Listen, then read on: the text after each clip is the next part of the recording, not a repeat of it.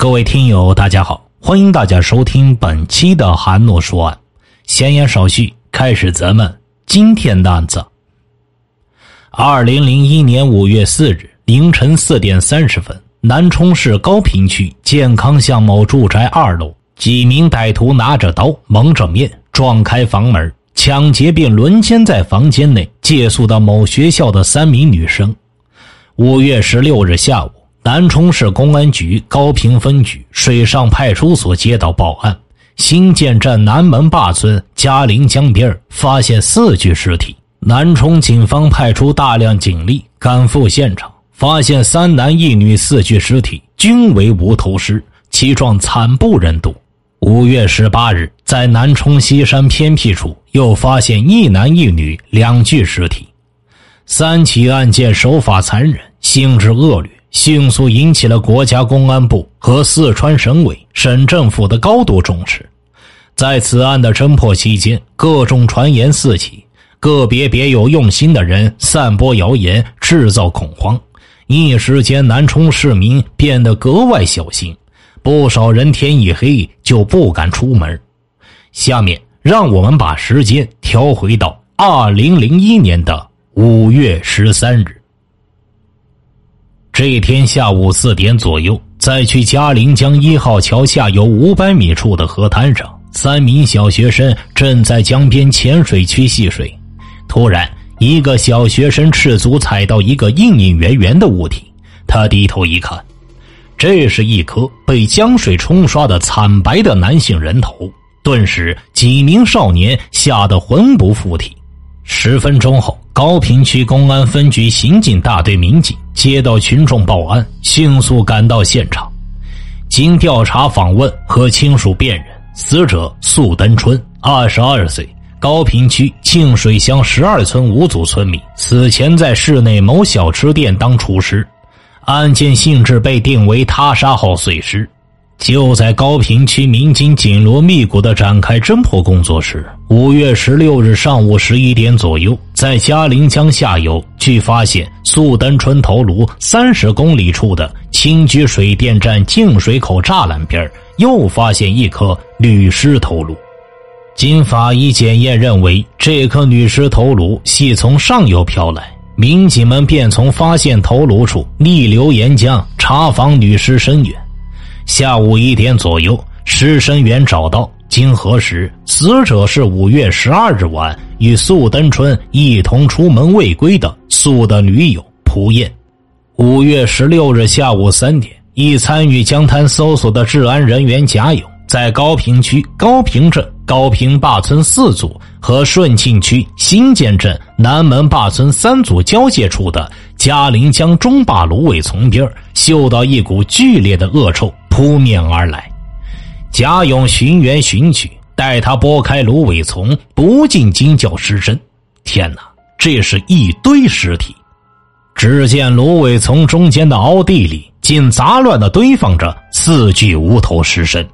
后经法医鉴定，四具无头尸体系三男一女，女尸全裸，与发现的蒲燕的头颅连接对比吻合，证实死者就是蒲燕。另外三具男尸，其中一具与素登春头颅对比吻合，证实死者为素登春。经查，另两名死者分别系高平区某中学初三一班学生赵波和李超。嘉陵江河滩发现四具无头尸体的消息不胫而走，社会上谣言四起。长期以来习惯了过安宁生活的南充市民人心惶惶。南充的治安环境和投资环境形象被蒙上一层重重的阴影。五月十八日下午，在省厅刑侦局、南充市公安局的指导下，高坪区公安分局组织警力一百二十余人，对河滩中坝芦苇丛抛尸地附近进行了地毯式搜索，目的就是要寻找到蒲燕尸身上被割下的手指头和李超、赵波的头颅。以及一些相关的痕迹、物品等，但整个搜索除了发现几块比较异常的芦苇成片倒伏和提取了一瓶喝剩的醒目牌饮料外，几乎一无所获。五月十八日晚，在南充市嘉陵区花旗镇插旗山密林中又发现两具青年男女高度腐烂的尸体。五月二十二日上午，赵波头颅在抛尸地下游十公里处的嘉陵江边被参战的嘉陵区公安分局民警找到。五月二十二日下午，李超的头颅在抛尸地下游近四十公里处的嘉陵江边被参战的高平区公安分局水上派出所民警找到。从五月十六日开始，省厅、市局、南充市辖三区参战民警。共排查重点复杂场所、出租房屋五千余处，排查嫌疑人员六百四十余人，仍无所获。整个凶案仍像是一个谜。五月十六日，在嘉陵江边芦苇丛发现四具无头尸体后，省委、省政府、当地党委政府、四川省公安厅对此高度重视。省长张忠伟。省委副书记秦玉琴先后作出重要批示，要求公安机关尽快破案，还南充人民一个安详祥和的治安环境。南充市公安局也随即成立侦破“五幺六”专案指挥部。五月十八日，专案指挥部和刑侦专家在对案件发生情况综合会诊后，果断的确定杀人、碎尸、抛尸现场均在嘉陵江中坝。芦苇丛及附近一带的区域，在现场附近突发纠纷斗殴、见财起意、见色起意的抢劫、强奸、杀人和杀人灭口，被锁定为整个案件性质和侦破的方向。在此基础上，专案指挥部确定出犯罪嫌疑人的特征。在五幺六案案发前的五月四日凌晨，南充市高坪区乐康巷一居民房间内。三名在此租房的女青年被三名歹徒趁夜色撬门入室抢劫，并且轮奸。待民警闻报后，迅即赶往案发现场及附近布控围追堵截时，歹徒早已逃之夭夭。根据三名女青年的反应，他们虽然因室内黑暗未能看清歹徒的面目，但凭感觉，他们因为年轻男性。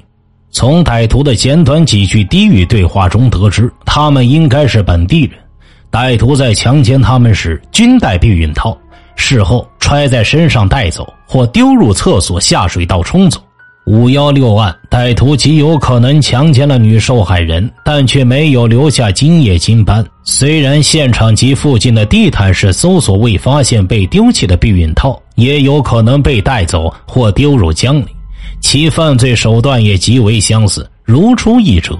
专案指挥部经研究后认为，随着五幺六排查圈的步步缩小，五四案的这伙歹徒与五幺六案犯犯罪嫌疑人特征相吻合，应列为重点嫌疑对象。五月二十三日，案侦小组在走访群众时得知，高坪区居民曹某夫妇曾在不久前被抢。民警很快在群众引领下找到这对夫妇，并从刑警大队另一中队查到案卷记录。据曹某夫妇反映，五月上旬的一个深夜，夫妇二人在高坪区外贸公司车队外被三名男青年持刀抢劫，被抢走白色小灵通手机一部、三二幺零型传呼一部。民警继续顺藤摸瓜追踪查访，通过群众提供的线索。五月二十三日，民警冒雨在高坪区城郊找到了知情人李某。开始时，李某还心存疑虑，在民警的耐心开导下，他反馈了一些线索。据说五月上旬那起抢劫案与一个叫外号叫赵迷娃的人有关，但是我不认识他。我的一个熟人的熟人是赵的女朋友。几经周折，民警们终于查清赵迷娃本名赵强。高坪区某工厂工人，几年前因盗窃被高坪区公安分局抓获后判刑，一九九九年出狱，因其劣迹被其所在工厂开除，目前无业，在社会上游荡。另据群众反映，赵强经常与高坪镇茅草坪村六社的刘天兵、刘天龙兄弟俩一起厮混，而刘氏兄弟正是两千年袭警后外逃的盗窃犯罪嫌疑人。而五四抢劫、强奸案犯也为三人，各方面特征相似，并且如此心狠手辣之人，在实施强奸、抢劫时也极易杀人。五幺六专案指挥部进一步分析后，将此三人锁定为重点嫌疑对象，随即发出命令，迅速抓捕赵强、刘天斌、刘天龙三名嫌疑人员。五月二十五日上午。专案指挥部得到赵强将乘搭下午的过站火车离开南充去成都的可靠线索，立即派专案组着便装在南充火车站内外秘密布控。下午四点，赵强在火车站厕所附近被专案组发现。待赵强有所察觉，正欲逃跑和顽抗时，民警如下山猛虎般一拥而上，将其按翻在地，牢牢控制。五月二十五日下午，赵强在强大的政策攻心和心理攻势下，终于供称五月四日凌晨的抢劫强奸案系他与刘氏兄弟所犯下的。审讯民警还得知，与他们经常一起的还有高平区新市街十八号待业青年廖雄。专案指挥部下令立即缉捕刘氏兄弟和廖雄。刘氏兄弟本为高平镇茅草坪村村民，却长期在高平区城郊一出租屋内居住，但案发后却去向不明，一直未回老家和出租屋。二十五日白天抓捕刘氏兄弟未果，五月二十五日下午四点左右，专案指挥部获得一条重要线索：廖雄正在高坪区青石路西洋红茶馆附近活动。五分钟后。几名便装的茶客向西洋红茶馆聚集，这是抓捕廖雄的民警小组在接到指挥部下达的命令后立即赶来。夕阳红茶馆外的公用电话前，一名青年男子东张西望，神色不定，好像正在等待一个传呼回击。此人正是廖雄。拿下！一声断喝，民警们便从四面向廖雄扑去。廖雄还没明白是怎么回事时，已经被擒了。五月二十五日下午五点，专案指挥部得知刘氏兄弟上了一辆出租，正驶往高坪区的川中监狱大门口和区电力公司新宿舍方向而去。抓捕小组得知指令后，立即飞扑青石路，并暗暗形成夹击之势。接近六点时，刘天兵、刘天龙在川中监狱门口下车，两人一前一后，拉开十米左右的距离，走向电力公司宿舍。电力公司宿舍正在建设中，且后边也有可逃之路。便装民警决定悄悄靠上前去，先堵住两人去路。刘氏兄弟似乎有所察觉，突然狂奔起来。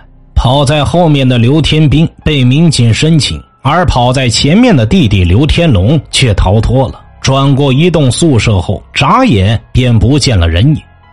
民警立即将整个电力公司宿舍外围围住，驻高坪区武警中队也赶到参战，协助民警布下重围。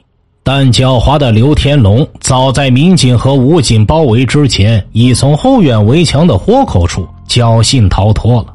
五月二十六日上午，刘天龙终于在顺庆区小溪外街团结巷被抓获归案。五月二十五日至五月二十六日夜，对四名犯罪嫌疑人的突审在不间断的进行着。时间一分一秒的过去，四名犯罪嫌疑人的精神防线也在逐渐的崩溃。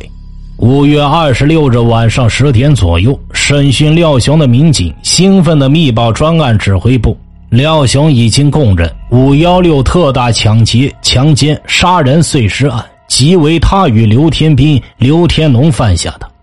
在接下来的时间里，赵强、刘天龙先后交代了自己五月十二日抢劫、强奸、杀人碎尸的犯罪事实。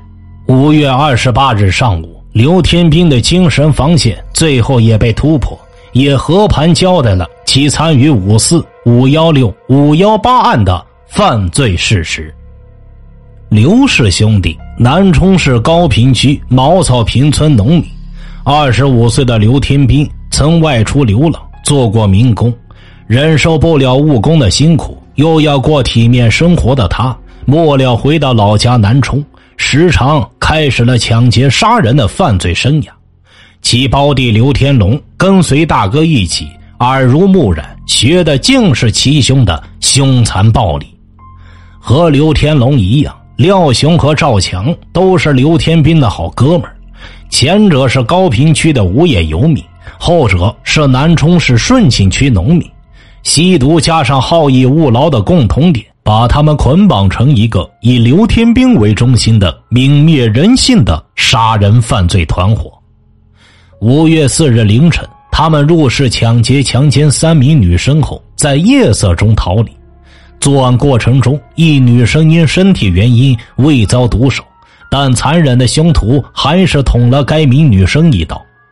四名歹徒五月四日作案后。又于次日下午流窜到西山风景区的插旗山，洗劫了在校大学生赵某和她男友的钱财，并轮奸了赵某。之后用绳子把两人勒死。时间到了五月十二日晚上，嘉陵江边，这四个恶魔的暴力已经到了令人发指又难以理解的地步了。当高新区那对男女进入他们的视野。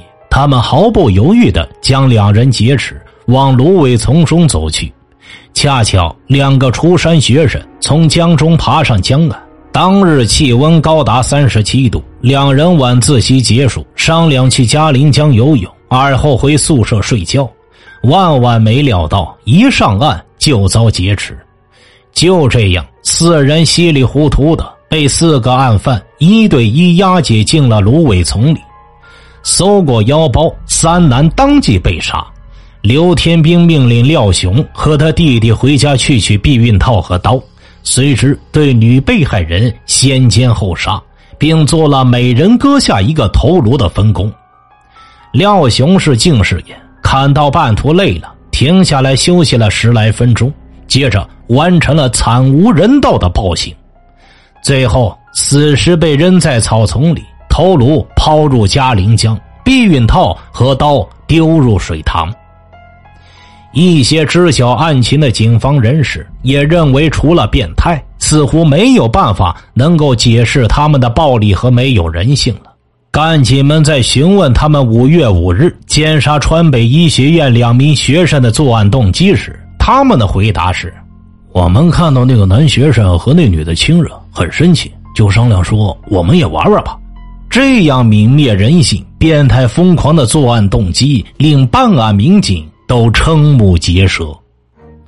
二零零一年十月二十六日，南充中院对四名案犯作出如下判决：自两千年三月至二零零一年五月期间，四案犯先后在南充市顺庆区、高平区、嘉陵区境内进行故意杀人、抢劫、盗窃、强奸犯罪活动。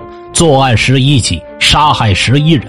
案犯刘天兵、刘天龙、赵强、廖雄犯故意杀人罪、强奸罪、抢劫罪、盗窃罪，其罪行特别严重，手段极为残忍，社会危害性极大，且系累犯，法不容留，故依法判处四被告人死刑，剥夺政治权利终身。十一月二十日上午十一点三十分，四名案犯被押赴刑场执行枪决。听大案要案，观百态人生，欢迎留言、转发、点赞。微信公众号搜索并关注“说书人韩诺”，即可了解更多大案要案。好了，这个案子就为大家播讲完毕了，咱们下期再见。